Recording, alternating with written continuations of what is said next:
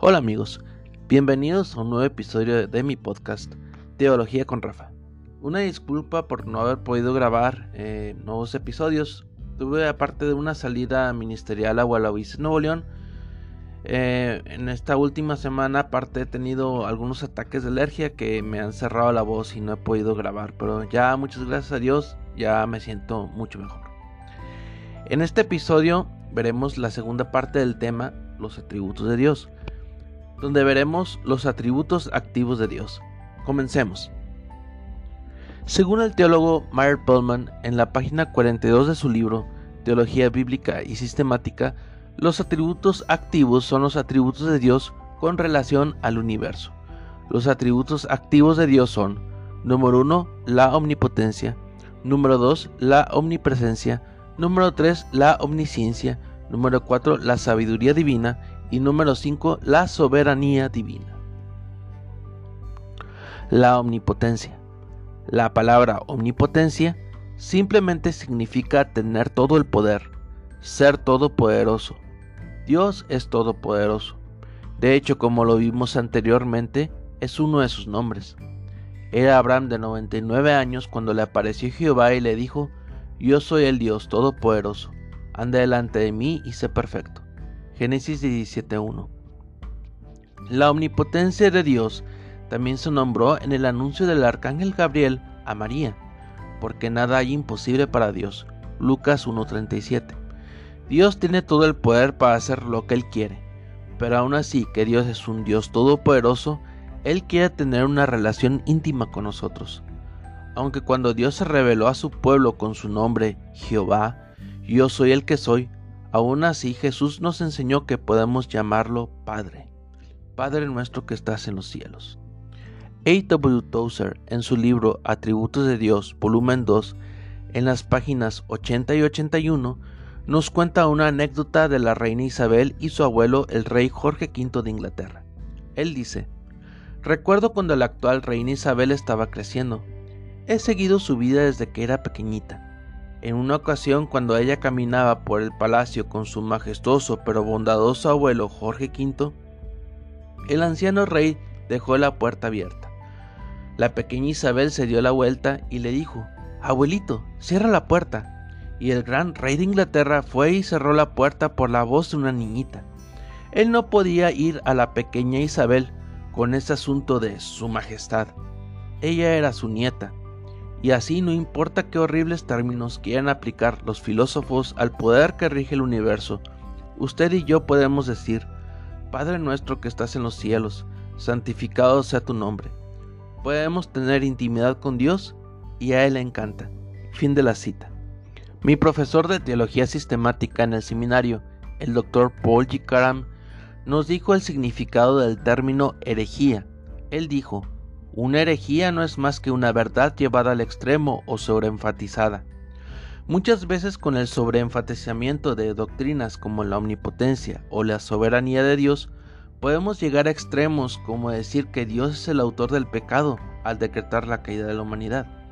Meyer Pullman en su libro Teología Bíblica y Sistemática explica sobre este tema en las páginas 43 y 44. Él dice, la omnipotencia de Dios significa dos cosas. Número uno, su libertad y poder para hacer todo lo que es consecuente con su naturaleza, porque nada hay imposible para Dios. Naturalmente, que esto no significa que pueda hacer o que hará cosa alguna contraria a su propia naturaleza, por ejemplo, mentir o robar, o que hará una cosa absurda o contradictoria o antinómica, como por ejemplo un círculo triangular o agua seca. Número 2. Su control y soberanía sobre todo lo hecho o que puede ser hecho. Pero si esto es así, ¿por qué se practica el mal en el mundo?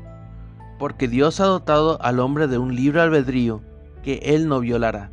Por lo tanto permite acciones malvadas, pero con un propósito sabio y, que con el objeto o perspectiva de vencer finalmente al mal. Solo Dios es todopoderoso y ni aun Satanás puede hacer nada sin su consentimiento. Fin de la cita. Aún no quiero entrar en el tema soteriológico del calvinismo versus arminianismo, dado que aún no llegamos a la parte de la soteriología, pero podemos ver que tiene mucho que ver con el tema de la teología y los atributos divinos. Otro punto es que aunque Dios es todopoderoso, nos quiere dotar de su dunamis o poder divino, con el límite de que nosotros no podemos llegar a ser todopoderosos, como una película blasfema con el título de Todopoderoso allá por los años de los noventas que eso mismo proponía. Pero si nos imparte su poder para poder servirle. Hechos 1.8. Alumbrando los ojos de vuestro entendimiento, para que sepáis cuál es la esperanza que Él os ha llamado, y cuáles las riquezas de la gloria de su herencia en los santos, y cuál la supereminente grandeza de su poder para con nosotros los que creemos, según la operación del poder de su fuerza, la cual operó en Cristo, resucitándole de los muertos y sentándole a su diestra en los lugares celestiales. Efesios 1, del 19 al 20. La omnipresencia. La omnipresencia divina es el hecho que Dios está en todas partes, no que Dios es todo, a esto se le llama panteísmo. Que esto me recuerda a la vez que un cantante cristiano muy famoso hizo una publicación muy desatinada, diciendo que Dios está en cada árbol y se lee a él así abrazando así un árbol. Jacobo Arminio en su debate público 4, en el tomo número 1 de sus obras, dice sobre la omnipresencia de Dios, o como él le llama, la ubicuidad de la esencia de Dios. Citado del libro Jacobo Arminio, Vida, Pensamiento y Legado del doctor José C. Rodríguez, la cual es una traducción de, de una selección de lo más importante de las obras de Arminio.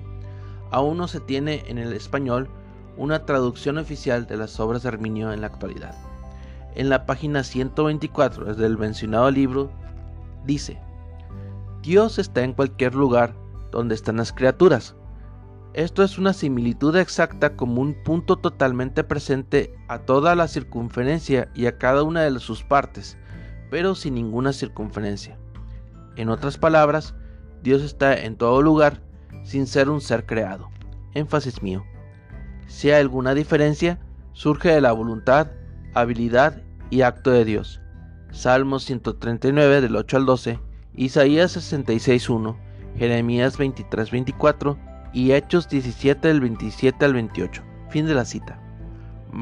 Meyer Pullman, en la página 44 de su libro, enumera ocho aspectos de la omnipresencia de Dios, los cuales resumiré a continuación. La omnipresencia de Dios es, número 1, gloriosa entre las huestes que lo adoran en el cielo. Isaías 6 del 1 al 3. Número 2. Eficaz en el orden natural. Naum 1.3. Número 3. Providencial en los asuntos del hombre. Salmo 68 del 7 al 8. Número 4. Atenta para los que lo buscan.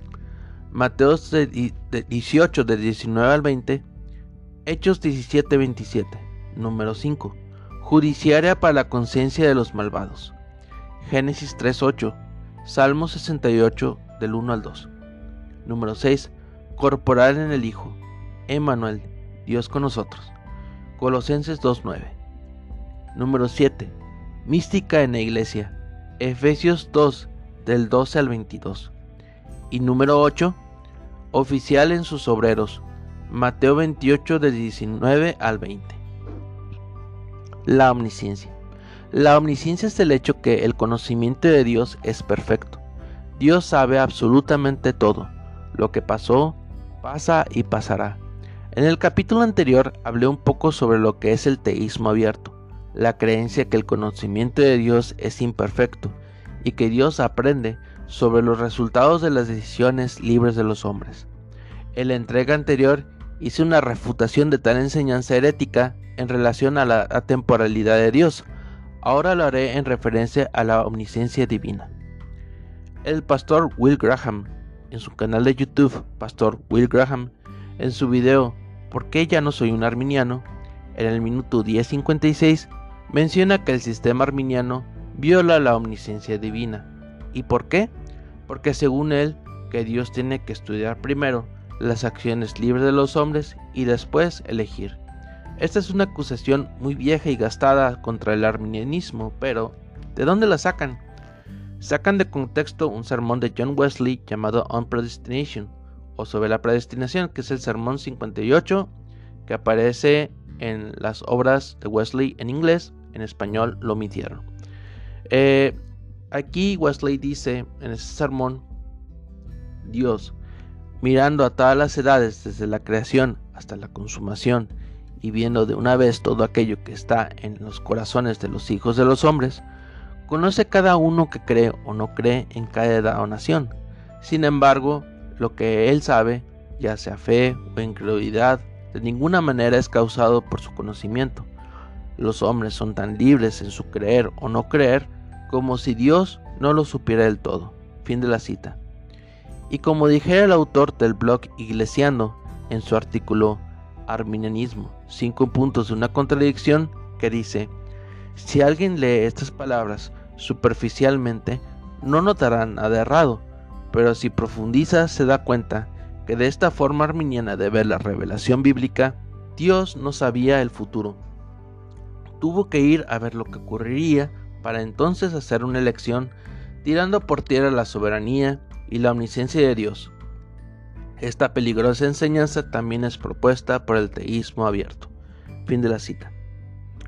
Como dije anteriormente, toda esta acusación de teísmo abierto se formuló de una descontextualización de dicho sermón, dado que en el mismo sermón Wesley dice sobre la omnisciencia de Dios. El primer punto es el preconocimiento de Dios. Dios preconoce a aquellos en cada nación que van a creer desde el principio del mundo hasta la consumación de todas las cosas. Pero en orden de dar luz sobre esta profunda cuestión, necesita ser observado que cuando hablamos del preconocimiento de Dios, nosotros no hablamos de la naturaleza de las cosas, sino a la manera de los hombres. Porque hablando propiamente, no existe ningún preconocimiento o conocimiento futuro de Dios. Todo el tiempo, o desde toda la eternidad, para los hijos de los hombres, ha estado presente para él en un instante. Él no es que conozca una cosa en un punto de referencia de eternidad a eternidad, como todo el tiempo, con todo lo que existe en él, está presente en él en un instante, por lo que él ve en un instante lo que fuera que es o lo que será hasta el fin de los tiempos. Fin de la cita. Tomando en cuenta el punto de referencia del hombre que es un ser finito, es decir, que es afectado por el tiempo y no puede viajar en él, allí si Dios preconoce, entre comillas. Pero desde el punto de vista de la eternidad de Dios, tal preconocimiento no existe, dado que el conocimiento de Dios es perfecto y no aprende con el tiempo ni con los resultados de las decisiones libres del hombre. El, teólogo Meyer Perlman en las páginas 44 y 45 de su libro, toca el tema de la omnisciencia de Dios y el libre albedrío. Él dice, la siguiente dificultad se, les presenta a algunos, puesto que Dios sabe todas las cosas, sabe quién se perderá. Por lo tanto, ¿cómo puede una persona evitar perderse? Pero el que Dios sepa de antemano de qué manera empleará una persona su libre albedrío, no significa que influirá en la elección de éste. Dios prevé el futuro, pero no lo fija o determina para el hombre.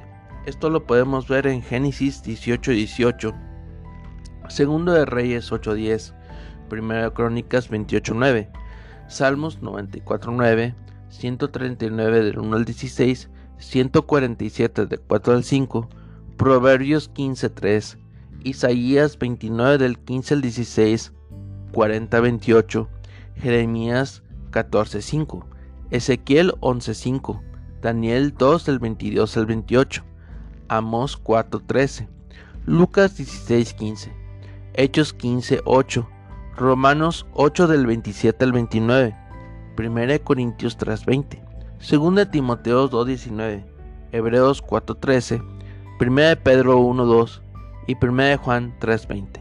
Fin de la cita aunque Perlman no es arminiano, usa un principio que es básico en el arminianismo. El preconocimiento no es causa de ningún fin. Otra cosa que dijo el pastor Will Graham es que el libre albedrío solo lo encontraba en el paganismo greco-romano, Pero eso hasta teólogos calvinistas no están de acuerdo, ya que no pueden ver el determinismo calvinista antes de San Agustín. El doctor Lorraine Boutner, un teólogo norteamericano de origen presbiteriano de principios del siglo XX, autor de numerosos libros de teología e historia eclesiástica, en su clásico, La predestinación, usado como libro de texto por muchos seminarios teológicos reformados alrededor del mundo, en su página 214 dice lo, dice lo siguiente sobre el calvinismo y las enseñanzas de los padres de la iglesia.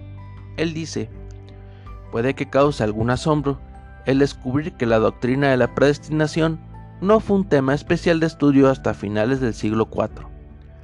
Algunos de los padres más antiguos de la Iglesia dieron mayor énfasis a las buenas obras, tales como la fe, el arrepentimiento, las limosnas, las oraciones, el bautismo, etc., como base de la salvación, aunque enseñaron que la salvación es a través de Cristo, también sostuvieron que el hombre tenía poder pleno para aceptar o rechazar el Evangelio.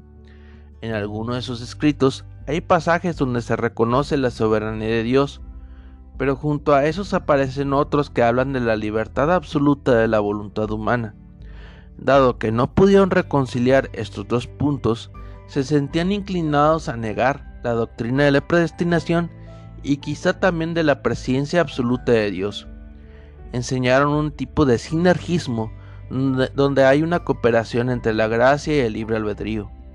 No le fue fácil al hombre abandonar la idea de que él mismo puede obrar su propia salvación, pero al fin, como resultado de un proceso largo y lento, logró alcanzar la gran verdad de que la salvación es un don soberano concedido aparte de méritos personales que era decretada desde la eternidad y que Dios es su autor en todas sus etapas.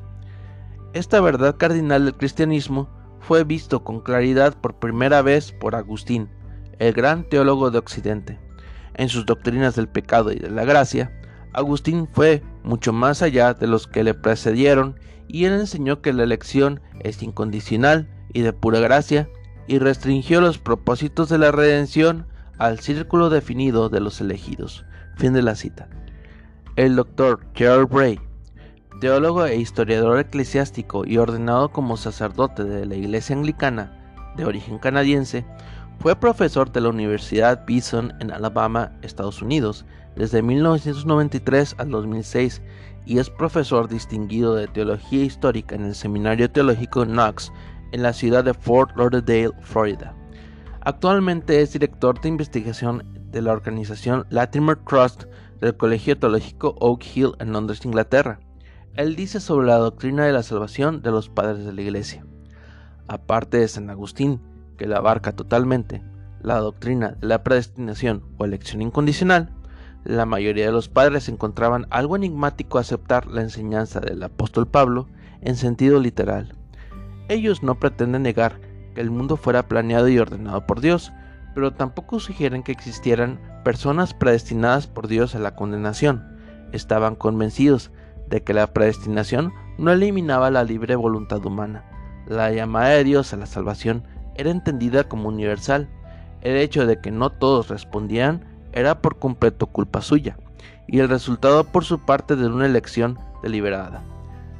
Pray, la Biblia comentada por los padres de la Iglesia, tomo 6, página 329, fin de la cita. La sabiduría divina, como menciona Meyer Pullman, en la página 45 de su libro, la sabiduría de Dios es una combinación de su omnisciencia y omnipotencia. Otro nombre que se le da a la sabiduría infinita y absoluta de Dios es de providencia divina. El diccionario de la RAE define la palabra providencia como cuidado que Dios tiene de la creación y de sus criaturas. La providencia divina se divide en dos aspectos. Número uno, la providencia general, que es el gobierno de Dios sobre el universo en general. Y número 2, la providencia particular, que es el gobierno de Dios sobre los detalles de la vida del hombre.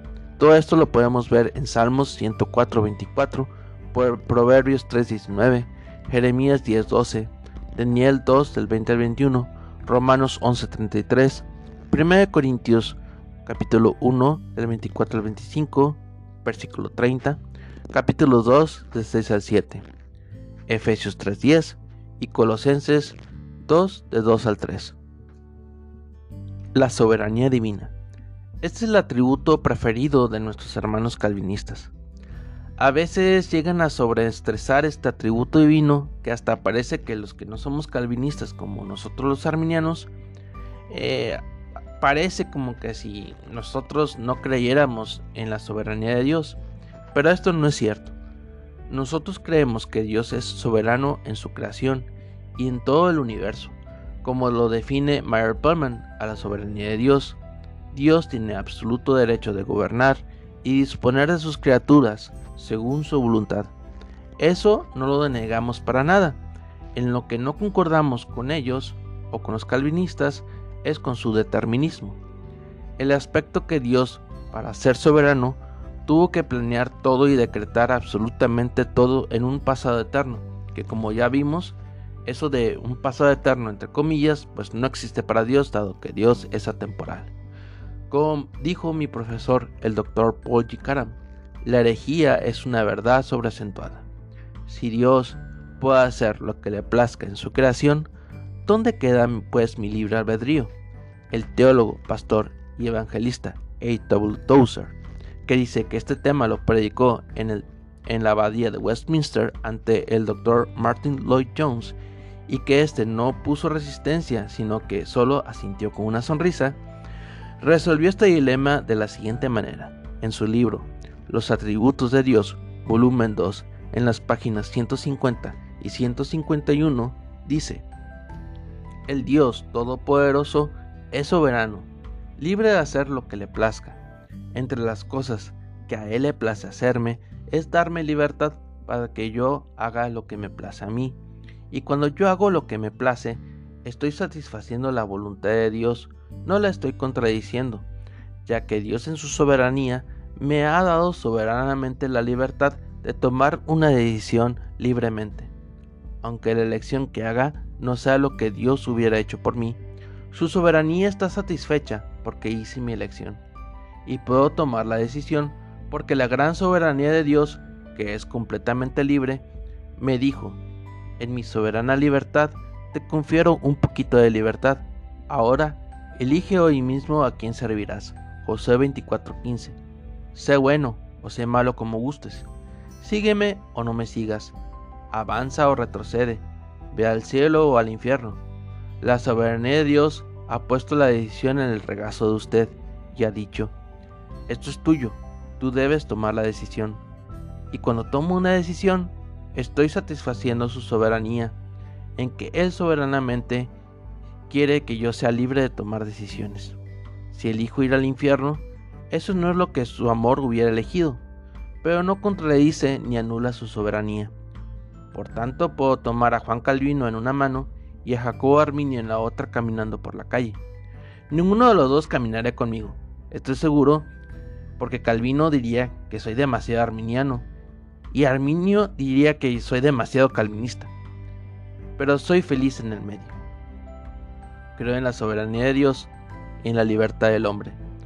Creo que Dios es libre para hacer lo que le plazca y creo que, en un sentido limitado, Él ha hecho libre al hombre para que éste haga lo que le plazca dentro de un cierto marco, pero no uno muy grande. Fin de la cita. El reverendo Tozer fue un teólogo, por cierto, uno muy bueno, autodidacta.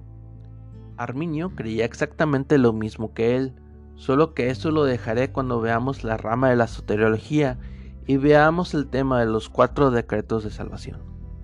Me despido con esta frase de A.W. Tozer en su mismo libro en la página 162. Él dice, a su lado estará una compañía de redimidos que eligieron seguir el camino de Dios. El cielo no estará lleno de esclavos, no habrá conscriptos marchando en los ejércitos del cielo todos estarán ahí porque ejercieron su soberana libertad de elegir creer en Jesucristo y rendirse a la voluntad de Dios.